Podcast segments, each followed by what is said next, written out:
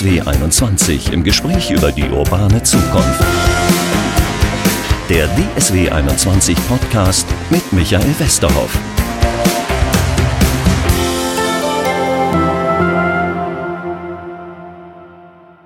Herzlich willkommen zum Podcast der DSW 21. Wir wollen heute so ein richtiges praxisorientierte halbe Stunde machen, nämlich es geht um Elektromobilität und zwar, ja, was für ein Auto kaufe ich mir?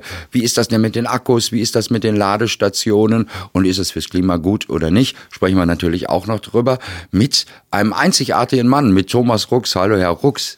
Guten Tag. Sie sind ähm, Elektromobilitätslotse steht auf Ihrer Visitenkarte. Ja, das ist einmalig, fast kann man sagen in Deutschland. Ja, ähm, man hat mich hier von der Stadt Dortmund dazu ernannt, weil ich dieses Thema aus Überzeugung mache, Elektromobilität und als Energieberater hier bei DEW 21 ähm, dann auch in der Beratung bin und das ist natürlich die optimale Kombination, ein Fachmann für Elektromobilität, den man dann als Lotsen hier einsetzt, um die Leute in die richtige Richtung zu bringen. Einzigartig ist schon ein gutes Stichwort. Wir machen normalerweise immer die Google-Stichworte zum Anfang dieses Podcasts. Das heißt, ich gebe Namen oder gebe einen Titel ein. Und bei Ihnen habe ich das auch getan, Elektromobilitätslotse. Und ich lande immer wieder bei Ihnen. Ja, so soll das ja auch sein. Und Sie sind auch ein Mann, den kann man sich angucken. Sie sitzen nämlich direkt im Foyer bei der DW21. Ja, ich sitze im Kundenzentrum bei DW21 und bin da also direkt als Berater ansprechbar. Das heißt, man meldet sich einmal an und äh, wird dann zu mir äh, vermittelt, dass ich also zu dem Thema entsprechend berate. Wie viele Leute kommen da so zu Ihnen? Also in der Woche nur reine Elektromobilität, fünf bis sieben äh, Anfragen. Ich habe auch noch andere Themen wie Gebäudeenergie und solche Sachen. Das ist auch ein Thema von mir. Lassen Sie uns mal zu den Autos kommen. Was mir auffällt, ähm, wenn ich auf Parkplätzen bin, neuerdings steht immer so ein Renault Zoe neben mir, häufiger. Ist das eins der bekanntesten Elektromodelle? Das, das ist ein sehr viel verkauftes Elektrofahrzeug. Das ist auch preislich sehr attraktiv. Ähm, es gibt natürlich noch viele andere, aber das ist für viele, für die Stadt ein gutes Auto, wo auch zusätzlich auch der Smart auch für die Stadt ein sehr gutes Auto ist. Aber die kann man wirklich ähm, für die breite Masse als brauchbare Fahrzeuge sehen. Wir lesen, hören viel über Tesla immer, aber eigentlich sind die wahrscheinlich gar nicht so wichtig, weil die viel zu teuer sind. Der Preis äh, ist heiß, das stimmt. Mhm. Ähm, die Fahrzeuge sind äh, mehr für das äh, obere ähm, Verdienstbereich, ähm, aber sie sind natürlich die Fahrzeuge, die die Elektromobilität überhaupt erst ins äh, Laufen gebracht haben weil mit diesen Fahrzeugen man den Alltag auch bewältigen kann. Weil die meisten Fahrzeuge, die bisher auf den Markt gekommen sind, waren mehr fürs urbane Umfeld und die Tesla-Fahrzeuge sind eben auch für die Fernreise geeignet. Wobei das ja eigentlich spannend ist, dass es nicht ein klassischer Automobilhersteller ist, der diese Technologie vorangetrieben hat, sondern einer, der völlig neu dazugekommen ist. Ja, man hat mal gesagt, einer, der in der äh, Digitaltechnik was macht, kann einfach Autos bauen, aber Autobauer können nicht so ohne weiteres die Digitaltechnik. Also, das kann natürlich sein. Wenn ich mir so ein Auto kaufen möchte, über was für Preise reden wir denn da eigentlich?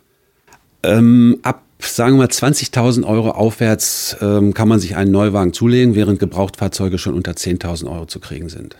Das geht ja sogar noch. Also ich meine, Autos sind immer sehr, sehr teuer.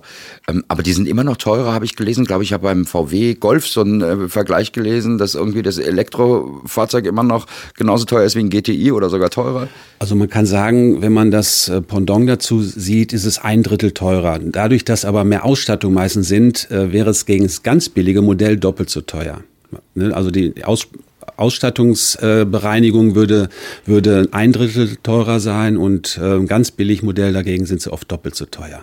Das ist ja eigentlich komisch, weil in so einem Elektroauto steckt ja gar nicht so viel an Technologie drin. Also in so einem normalen Auto steckt viel mehr drin. Getriebe gibt es nicht mehr zum Beispiel.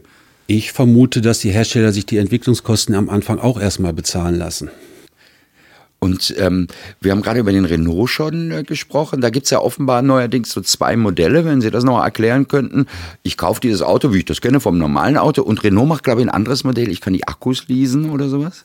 Also das ist bei Renault besonders ausgeprägt, dass die also die Variante Akku äh, mieten oder Akku kaufen. Ähm, die haben bisher eigentlich nur die Akkuvermietung gemacht, wo man also mindestens 80 Euro im Monat nochmal zahlen musste, wenn man sich das Auto gekauft hat, äh, um dann noch den Akku über, ich glaube, zehn Jahre zu mieten.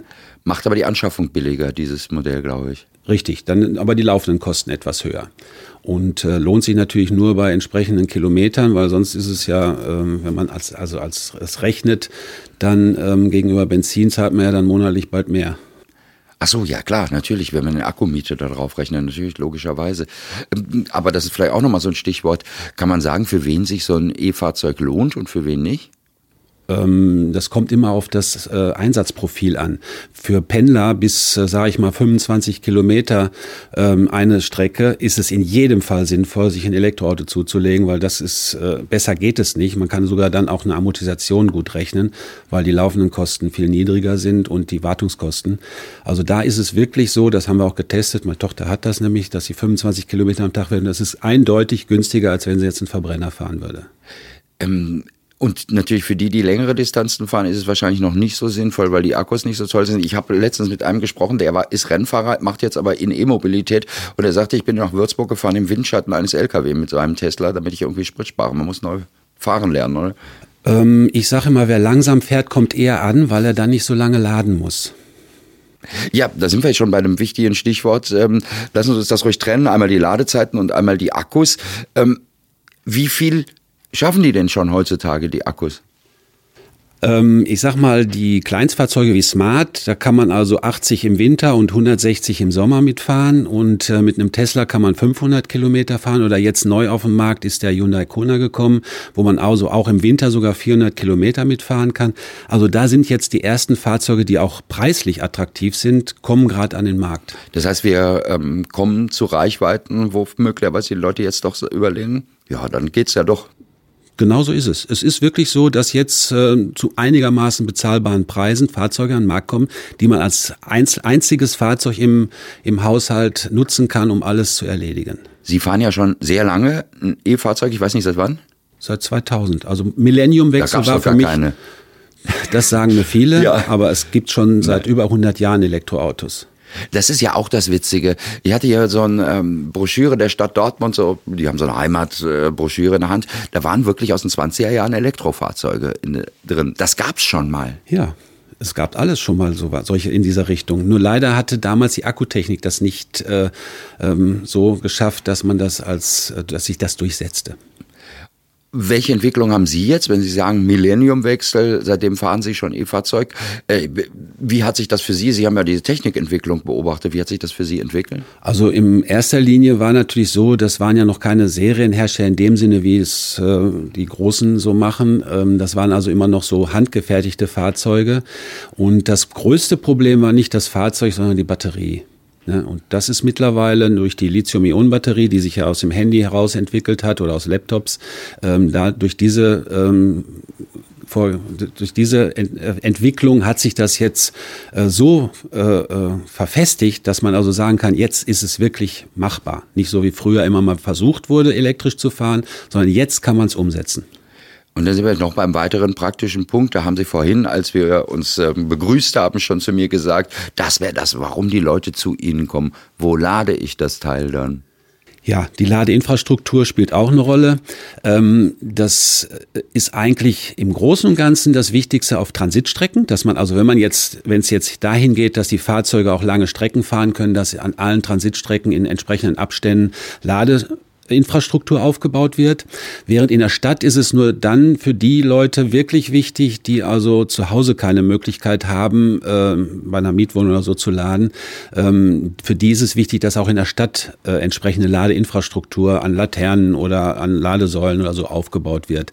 Während der ähm, Hausbesitzer, der seine Garage am Haus hat, der macht sich in der Garage eine Lade äh, Box und hat morgens immer ein volles Auto, braucht nie zur Tankstelle fahren und äh, ist auch wirklich nur, wenn er auf Langstrecke geht, dass er dann auch mal an einer großen Ladesäule auf der Transitstrecke laden muss.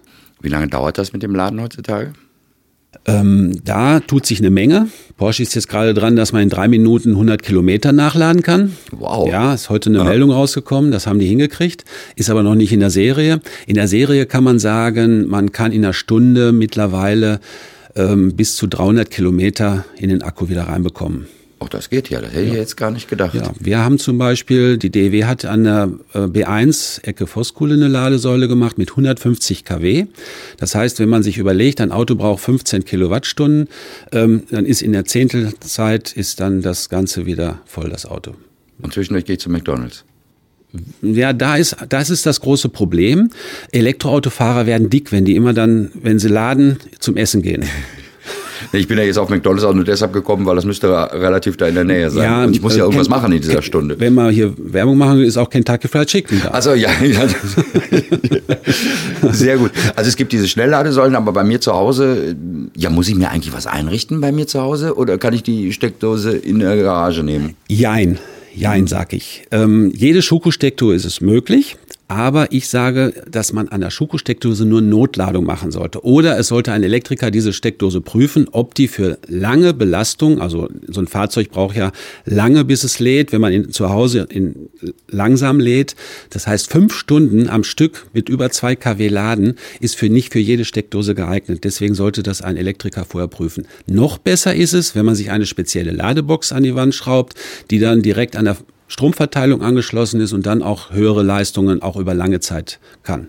Und die mich aber noch natürlich nochmal extra was kostet. Richtig, die kostet extra. Wir haben aber in Nordrhein-Westfalen den Vorteil, dass die Landesregierung das fördert. Das heißt, 50 Prozent der Kosten werden gefördert bis zu 1000 Euro. Da muss man ohnehin nochmal drauf blicken auf Förderung oder auch meine Autoanschaffung wird gefördert. Richtig, auch die. Bei einem Neuwagen kann man sich also 4000 Euro nochmal wieder äh, runterrechnen vom Neuwagen. 2000 muss der Händler geben und 2000 gibt der liebe Staat dazu. Bleiben wir noch mal ein bisschen bei den Säulen. Fiel mir bloß gerade wegen der Subvention zwischendurch ein. Ähm, ja, Sie haben gerade Laternen gesagt. Ich habe das Problem, ich wohne in einer dicht besiedelten Dortmund, wer Dortmund kennt, im Kreuzviertel, sehr dicht besiedelt, äh, gibt sowieso keine Parkplätze. Wie wollen wir das denn hinkriegen, dass ich mir auch ein E-Auto kaufe? Ganz einfach. Sie kaufen sich ein Auto. Jetzt die nächsten kriegen ja diese großen Batterien mit einer großen Batterie und fahren dann zu einer Schnellladesäule, einer B1 zum Beispiel, und beladen es so, wie man es früher betankt hat. Aber dann stehen da Millionen von Leuten in der Schlange. Deswegen müssen wir dann, wenn es so weit kommt, mehr von diesen Säulen bauen. Aber wir müssen auch, um Mieter, glaube ich, zu überzeugen, müssen wir da nicht irgendwie auch was in den äh, Wohnquartieren machen, wo Mietwohnungen sind? Ähm, wo, also bei Mietwohnungen sehe ich eigentlich noch ein bisschen weniger Probleme als bei Eigentumswohnungen, weil bei Mietwohnungen ist manchmal der Vermieter auch ähm, gewillt, seinen Mietern was zur Verfügung zu stellen. Während bei Eigentumswohnungen ist es so, da müssen die Eigentümer alle zustimmen und wie man das so kennt, die meisten Eigentümergemeinschaften immer einen dabei, der anderer Meinung ist. Und deswegen ist es noch manchmal einfacher, wenn ein Mietsobjekt Abstellplätze hat, dass der Vermieter da eine, bereitwillig ist, was zu machen. Was gibt es da für Ideen, wie wir das Problem hinkriegen mit den äh, Mietwohnungen? Da ist so ein bisschen die Regierung gefragt, dass die das bürgerliche Gesetzbuch ein bisschen anpasst, äh, wo das drinsteht, wie es äh, bisher geregelt ist. Aber es gibt ja auch irgendwie diese Idee mit den Laternen. Ich glaube, das wird in Dortmund auch ausprobiert, äh, die Laternen als Ladesäule zu nehmen. Das ist ein gutes Projekt jetzt hier ähm, in Dortmund. Da ist auch ein Förderprojekt gerade angelaufen, das äh, Nox-Box-Projekt. Äh, Nox, Nox Block, Entschuldigung, ähm, Projekt, wo also jetzt äh, sehr viele ähm, preiswerte Ladelösungen umgesetzt werden, zum Beispiel in Laternen äh, da in der Laterne nicht genug Platz ist, alles reinzukriegen äh, an Technik. Das heißt, da wird wohl der Strom zur Verfügung gestellt, aber gezählt und alles andere wird dann außerhalb der Laterne. Das bedeutet, dass dann der Elektroautofahrer ein Kabel im Kofferraum hat, wo ein mobiler Zähler mit integriert ist. Damit kann man also dann die Laterne mit wenig Technik ausrüsten und trotzdem dann den Strom, der da geladen wird, abrechnen. Versprechen Sie von sowas Schübe, wenn solche Sachen kommen? Schübe, also dass äh, die Elektromobilität sich mehr entwickelt. Dann wird es so, wenn man also die entsprechenden Bereiche so ausstattet, ähm, dann dahin gehen, dass dann Mieter von Wohnungen sagen, ach, jetzt kann ich mir auch ein Elektroauto. Ich habe ja vor der, vom Haus eine Laterne, wo ich mein Auto anstecken kann. Das kann natürlich schon wieder einige dazu bringen, sich ein Elektroauto zu kaufen. Also auch einen Schub äh, erzeugen. Das heißt, Sie es gibt ja einen Haufen Skeptiker, was E-Mobilität anbetrifft. Sie äh, sagen, jetzt haben wir eigentlich mehr oder minder sind wir auf so einem Weg, äh, dass jeder überlegen kann, sich einen zu kaufen. Fast, fast, ja. Also wir sind schon nah dran. Also das Laden ist mittlerweile äh, so möglich, dass man schnell laden kann. Das heißt, wie ich vorhin schon sagte, ein Auto mit einer großen Batterie muss man nicht direkt vor der Tür laden, sondern man kann also irgendwo hinfahren, einmal die Batterie voll machen und wenn man äh, entsprechend äh, wenige Kilometer in der Woche hat, also bis zu 400 Kilometer die Woche, kann man also sagen, ich gehe jeden Sonntag zum Laden an die Schnellladesäule. Das klingt ja auch gut. Jetzt haben wir alles Praktische abgehakt. Lassen Sie uns noch ein bisschen über die Theorie reden. Sie sind ja wirklich Überzeugungstäter, oder? Ich bin totaler Überzeugungstäter, ja. Ähm, Sie sind ja ein bisschen belächelt worden, auch von den Nachbarn? Am Anfang wird man belächelt und wie es dann so ist, wenn es alles toll ist, dann und ähm, die anderen sagen, jetzt geht's mir an den Kragen, ich kann bald keinen Verbrenner mehr mit richtig schön Klang fahren, dann wird man bekämpft als Elektroautofahrer dann ist es langsam so, wie es jetzt äh, in Amerika war. Da haben Pickups, Riesen-Pickups, die Schnellladesäulen von Tesla zugestellt, so nach dem Motto, weg mit Tesla, wir wollen unsere Pickups weiter richtig dröhnen lassen. Ach echt? Ich, ich habe bloß gehört von Arizona, dass die selbstfahrenden Autos da immer beworfen werden und ausgebremst werden. Äh, ja, das, geht, das ist alles. Im Kreis fahren. Genau, das sind alles dann hinterher Sachen, wo dann die neue Technik bekämpft wird, weil manche Leute die Veränderung nicht haben wollen. Das soll tatsächlich ganz stark, habe ich jetzt mehrere Artikel auch gelesen, in den USA sein, können wir uns schon an irgendwas gewöhnen. All. Ja, aber warum? Ich begreife das denn überhaupt nicht. Ähm ja, Veränderung. Viele Menschen können Veränderungen nicht so gut vertragen. Jetzt muss man dazu sagen, wir machen hier einen Podcast.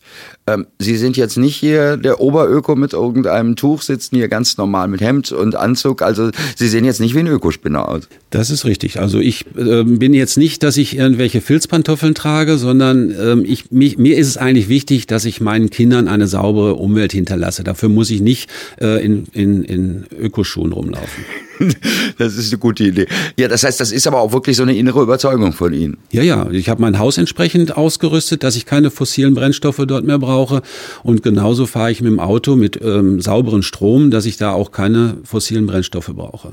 Und ich habe ja so ein bisschen Interviews mit Ihnen auch geschaut, hier bei uns im DSB 21 YouTube-Kanal, da gibt es ein Interview mit Ihnen, da machen Sie eine steile These, dass Sie sagen, dass es demnächst nur noch Elektroautos gibt. Ich habe keinen Zeitpunkt genannt. Es kann noch 100 Jahre dauern. Ja. Das, ne? Also, aber es wird irgendwann der Verbrennungsmotor, wie er heute ist, wird nicht mehr da sein. Da muss man sich einfach mit abfinden. Der Zeitpunkt, der ist natürlich was äh, noch nicht festgelegt. Jetzt gibt es aber genug Leute, die auch meckern über E-Mobilität, sagen, eigentlich ist das gar nicht umweltfreundlich. Wegen der Akkus, wegen der Stromerzeugung. Ja, das ist natürlich das Schöne, dass die Presse solche Meldungen rausgibt und da halten die sich dann sofort dran fest. Es ist aber so, am Akku wird ja geforscht, dass man also den zu 100 Prozent recycelt. Das heißt, die Energie, die gebraucht wird, die wird regenerativ erzeugt, er wird 100 Prozent recycelt. Aber wenn so eine Ölpest auf dem Meer ist oder irgendwie sowas, das lässt sich alles nicht so ohne weiteres beseitigen. Während man bei dieser Technologie noch viel viel, entwickeln kann. Dann gibt es noch das Argument mit den seltenen Erden und dass wir uns beim Chinesen abhängig machen. Gut, das ist jetzt am Anfang auch noch so und da wird auch dran entwickelt, dass das weniger, dass das besser wird. Ich merke schon, ich kann Sie mit den Gegenargumenten nicht locken, kennen Sie alle, oder? Ja, das wird jeder kommt damit, dass die Batterieproduktion zu aufwendig ist und da ist dann, hat das andere, der, der Verbrennungsmotor Vorteile. Da wird aber dann nur dass der Verbrennungsmotor an sich und nicht die Beschaffung des Öls und alles, das wird dann nicht mit eingerechnet. Ach so, ja. Ja, das ist ja interessant. Ähm, wobei es ja doch noch einen Streit gibt, was für eine Technologie sich durchsetzen wird. Ähm, wenn Sie jetzt ein richtiger Trendsetter wären, würden Sie sich jetzt wahrscheinlich inzwischen ein Wasserstoffauto kaufen, oder? Das ist richtig, dass der Wasserstoff eine Zukunft hat. Der Wasserstoff hat aber erst eine Zukunft, wenn alles nur noch regenerative Energie ist und so viel über ist, dass man aus diesem Überschuss an regenerativer Energie Wasserstoff erzeugt. Zurzeit kostet das Erzeugen von Wasserstoff fünfmal so viel, als wenn man den, den Strom direkt in die Batterie schieben würde. Aber auch da gibt es schon Testgebiete. Ich war an so einer Tankstelle in Kamen. Gibt's irgendwie. ja, muss man ja. Man muss die Technik ja schon frühzeitig testen, weil dann, wenn es soweit ist, man dann erst anfängt, dann ist es zu spät. Ja, also man muss jetzt schon alles entsprechend vorbereiten, dass wenn so viel regenerative Energie ist, dass wir davon dann aus dem Überschuss Wasserstoff machen, dann muss die Technik stehen. Jetzt gibt es Maschinenbauer und Fahrzeugtechniker, die sagen, der Verbrennungsmotor bleibt, stattdessen kommen synthetische Kraftstoffe. Ja, aber wissen Sie, wie aufwendig ist, synthetische Kraftstoffe herzustellen? Das ist ja noch aufwendiger als Wasserstoff. Also äh, da wird natürlich wieder die irgendwas durchs Ort getrieben, um zu hoffen, dass man dann doch noch beim Verbrennungsmotor bleiben kann. Ja, klingt überzeugend, was Sie sagen. Dann ähm, jetzt stellen wir uns aber mal vor, wir würden uns alle diese Autos kaufen. Das wäre toll für die Luft Wir könnten besser atmen in der Innenstadt, aber kriegen wir ganze Energie her? Ja, aus Windrad, aus äh, Photovoltaik, aus BHKWs, aus äh, Wasserkraft, überall. Nur es muss ausgebaut werden. Es darf nicht gebremst werden, der Ausbau der regenerativen Energie. Es muss richtig vorangetrieben werden. Dann ist das alles kein Problem. Es ist natürlich aber weiterhin, wie Sie schon sagen, ähm, wenn alle bisherigen Autos, die einen Verbrenner haben, gegen ein Elektroauto ausgetauscht werden, dann kommen wir mit dem Stau nicht besser hin. Das heißt, wir stehen dann weiterhin im Stau. Das heißt, es muss auch mehr dahin getan werden, dass man mit öffentlichen Verkehrsmitteln fährt und dass, wie jetzt auch demnächst freigegeben wird, diese E-Scooter, also diese Stehroller, die werden demnächst äh, freigegeben, dass man die also offiziell im öffentlichen Raum nutzen darf. Bisher durfte man ja so Hoverboards und E-Skateboards mhm. und sowas darf man ja alles nicht benutzen. Aber diese Stehroller, die elektrischen Stehroller, die werden wahrscheinlich demnächst zugelassen. Das heißt also für diejenigen, die von den öffentlichen Verkehrsmitteln noch ein relativ relativ äh, großes Stück zu, nach Hause, die letzte Meile noch relativ viel ist, die können dann diese Stehroller nehmen, zu den öffentlichen Verkehrsmitteln fahren, mit der Bahn dann in die Stadt, den Rest auch nochmal mit diesem E-Scooter fahren, weil man den zusammenklappen kann, tragen kann. Das wird auch nochmal so ein bisschen die Straßen entlassen. Also diese Wege muss man auch gehen. Das ist so ein Ding, was wir von Kindern kennen? Genau, Wie aber dann elektrisch. Aus? So ein Stehroller mit einem Drehgriff. Ach, wie witzig. Ja. Ja, das wäre natürlich auch ein Rezept. Äh, aber dafür müssen Sie versuchen, die Leute auch auf den öffentlichen Personennahverkehr zu kriegen. Jetzt könnte man natürlich der eine oder andere sagen, ja, wenn ich jetzt E-Auto fahre, kann ich da auch mit dem Auto fahren. Das ist richtig, aber man sollte schon sehen, dass man das auch attraktiv macht. Da muss man wieder dann das sagen, das Elektroauto ist ja vielen zu teuer. Während so ein E-Roller, den kann man sich eher anschaffen. Die liegen ja in einem Preissegment äh, weit fern von einem Elektroauto. Also nach unten, weit fern. Sie sind sowieso Überzeugungsträger. Ich glaube, Sie fahren auch ein E-Bike. So ist es komme ich deshalb drauf, weil wir, ähm, ich im Vorfeld gesagt habe, dass wir hier auch über Lieblingslocations in Dortmund oder Umgebung äh, äh, immer so eine Rubrik haben im Podcast. Und äh, da haben sie gesagt gleich, da suche ich doch mal Sachen raus, wo ich mit dem E-Auto oder mit der ähm, mit dem E-Bike hinkomme. Also ich habe eine schöne Geschichte und zwar habe ich äh, im Radio gehört, die Radtour Süd hier in Dortmund, die Radtour Süd, ne, als nicht ähm, äh, Sportler braucht man so vier Stunden, um die zu schaffen und wer ein bisschen sportlich ist, kann die in zwei Stunden schaffen. Ja, und ich fahre die mit einem E-Bike in einer. da sagen Ihnen die Leute, das ist doch kein richtiges Fahrradfahren, sie lassen sich rollen. Das ist genau das, wie ich gerade sagte. Dadurch, dass ich nur eine Stunde brauche, ich trete also genauso rein wie der Sportler oder wie der Untrainierte ähm, und dadurch schaffe ich es ja schneller. Das heißt, die Leistung ist die gleiche, nur man schafft den Weg in kürzerer Zeit. Aber lassen wir uns zu den Orten kommen. Oder war das schon ein Ort, die Radtour Süd? Das ist zum Beispiel ein Ort.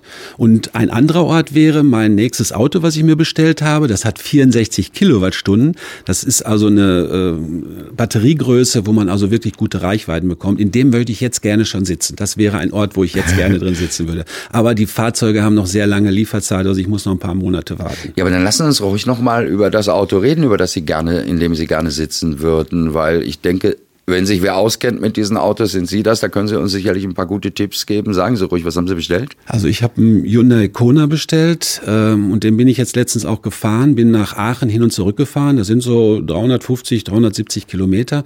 Volle Pulle Heizung, voll besetzt und äh, jeder, der sagte, oh, kann noch ein bisschen mehr heizen, habe auch gemacht. Also die Kilometer, 400 Kilometer sind mit dem Wagen im Winter kein Problem. Das ist ja das, was oft gesagt wird. Die Elektrofahrzeuge haben natürlich im Winter meistens eine viel, viel geringere Reichweite. Und das habe ich bei dem Wagen getestet und er war sehr zufriedenstellend. Woran liegt denn das eigentlich? Die haben eine Batterieheizung. Das heißt, wenn der Akku zu kalt wird, kann er die Kapazität nicht mehr bringen. Ja, und auch eine Kühlung, wenn ja. er schnell geladen wird, weil man auf Langstrecke ja mal wieder nachladen muss, habe ich auf der Strecke nicht. Aber wenn ich sonst dann mit dem Wagen längere Strecken fahre, ist es so, beim Laden wird die Batterie heiß und dann geht die Ladeleistung runter und dann braucht er länger zum Laden. Der Wagen hat eine Kühlung, da wird die Batterie gekühlt, damit die Ladeleistung über die gesamte Zeit gegeben ist. Interessant fällt mir jetzt gerade auf, wir haben über mehrere Autos gesprochen. Wir sprechen über einen Koreaner, Hyundai. Wir sprechen über Renault, einen Franzosen. Wir sprechen über Tesla, äh, einen Amerikaner. Wo sind unsere deutschen Autohersteller? Haben die es wirklich total verpennt? Äh, sagen Sie mir einen. Ja, nee, ich frage, ich frage, Sie kennen sich ja. Also ja, es gibt BMW, gibt es ja, diesen äh, i, was weiß ja, ich, ein i3, genau. Ja. Der hat schon eine 33 Kilowattstunden Batterie, die ist recht gut. Ähm, während ähm, ich natürlich, für mich ist es wichtig, Fahrzeuge zu wählen, wo eine Batteriekühlung ist, wie ich das gerade schon sagte, dass man beim Laden dann die Batterie nicht zu stark aufheizt, weil da nehmen die Schaden durch. Und äh, da gibt es auch nicht ganz so viele im Moment, die das bieten. Ähm, es werden viele Ankündigungen gemacht, also der Audi äh, ja. e-tron und der Mercedes EQC, das sind Ankündigungen und auch von VW sind Ankündigungen, aber die sind noch nicht da. Ach, das ist alles noch nicht da? Nein. Sie, Sie können den Audi bestellen, aber äh, ist noch keiner ausgeliefert. Haben Sie sich das schon mal angeguckt, das Modell? Sind die deutschen Autos da? Kann man ja nicht. Ach so. Kann man ja nicht. Da müsste ich zu einer Messe fahren. Ja. Da ist mir die Zeit zu schade. Das heißt, Sie haben das echt verpennt? Ja. Diesen Trend? Also ich sag mal so, circa sieben Jahre hinter Tesla. Das ist eine Menge, da haben sie was aufzuholen. Mhm. Schaffen die das? Ja, schaffen die. Die Deutschen schaffen das. Die dürfen nur nicht, ähm, ähm, was ich paar Mal festgestellt habe, die denken zu konservativ. Und Tesla denkt nicht so konservativ. Und da ist der, der Knackpunkt, wo sie entsprechend dran irgendwann verlieren können. Inwiefern konservativ? Ähm, sie bauen das Elektroauto, bei Mercedes ist es ganz extrem, dass man nicht merkt, ob man in einem Elektroauto oder in einem Verbrenner sitzt. Und das geht gar nicht. Das heißt, man muss schon merken, dass man in der Zukunft sitzt. Weil das dann genauso aussieht und Sie alles. Sie haben den Schalthebel genauso. Das heißt, wenn Sie sich in einen Mercedes setzen, das will auch Mercedes so, dass der Kunde nicht merkt, ob es jetzt was anderes ist. Er soll konservativ, soll sehr innovativ sein, aber ähm, es soll trotzdem den Kunden soll sich so, der soll sich so fühlen, als wenn er in einem wie bisher in einem Fahrzeug sitzt. Wie ist das bei Ihrem Hyundai, den Sie bestellt haben? Sieht der anders aus? Ja, ich habe zum Beispiel für vorwärts, rückwärts nur Knöpfe, keinen Schalthebel, ne, zum Beispiel. Ne. Dann äh, habe ich Schaltwippen, nicht zum Schalten, sondern um zu bremsen. Das wollte ich doch aber gerade sagen, damit muss man doch nicht mehr schalten, oder? Die haben nee. doch gar kein Getriebe. Richtig. Wofür hatten der Mercedes dann so ja, weil die aus den alten Modellen den, für den Automatik-Wählhebel ja. übernommen haben und weil der Kunde das so gewohnt ist, D wie Dauer, P wie Parken, das wird genauso wieder umgesetzt, damit dann Ach. keine Änderung stattfindet. Och nee, das ist aber langweilig, da brauche ich ja keine E. Genau, langweilig, das ist es, das ist das richtige Wort. Und, ich denke mir vorstellen, die Zielgruppe, ja, Sie werden, wer ist das, der zu Ihnen kommt und sagt, ich schaffe mir so ein äh, Auto an? Ist das der Oberöko, den wir vorhin zitiert haben? Nein, das ist der, der das, den Dieselskandal so vor den Kopf geschlagen bekommen hat, dass er sagt, jetzt muss ich was machen. Ach echt? Ja. Der ist so genervt und kauft jetzt ein. Also 50 Prozent der, die zu mir kommen, sind wegen dem ganzen Dieselskandal so genervt und sagen, ich muss jetzt was ändern, weil die oh. haben mich jetzt so enttäuscht, die Autoindustrie, ich muss jetzt was ändern. Die werden dann auch nicht unbedingt automatisch wieder beim VW landen, fürchte ich. Für unsere. Doch, doch, doch. Das sind also ja. auch markenaffine Leute, die dann auch wieder nach VW gehen. Das ja, doch. Ein Ort fehlt uns noch. Der dritte Ort, den ich mit äh, E-Auto, E-Bike, keine Ahnung, erreiche ja, ich sag mal, ähm, mal so zu Schnellladesäulen, die man noch nicht kennt, mal fahren, um die zu testen. Also ich, ich teste auch gerne mal Ladesäulen, wie die, weil es ist ja noch sehr viel auch Unterschiede. In der, ja, in der Lade, Ladetechnik sind noch sehr viel Unterschiede und da muss man dann auch mal gucken, damit man auch den Kunden dann sagen kann, wie das da funktioniert, äh, was bei einer neuen Ladesäule, die auch von einem neuen Hersteller ist, was da anders ist. Ja. Aber ich dachte, ich mache da einfach nur einen Stecker rein. Ja, eigentlich. Und uneigentlich?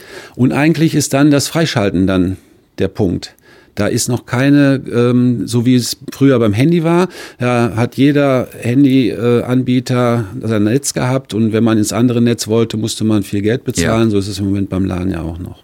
Das heißt, ich muss mir eine bestimmte Säule suchen, ein Provider, wie man beim Handy ja. hat, der alle Säulen abdeckt. Ja, weil wenn man nur von einem eine Ladekarte oder Ladezugang hat, dann ist man sehr eingeschränkt. Dann gibt es wieder Provider, die Verträge mit allen Anbietern machen und über die kann man dann auch an alle Säulen.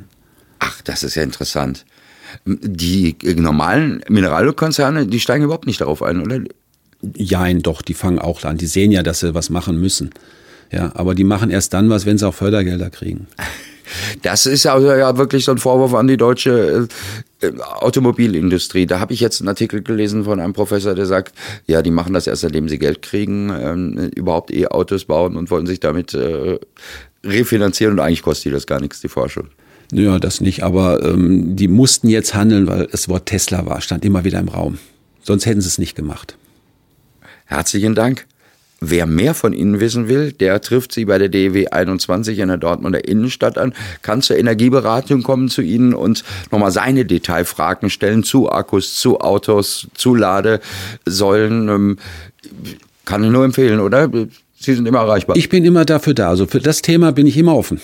Thomas Rux, also ein Mann, der gerne mit Ihnen sprechen möchte. Und ich bin dankbar, dass er mit mir gesprochen hat. Äh, herzlichen Dank für dieses Gespräch über E-Mobilität. Ja, ich bedanke mich auch.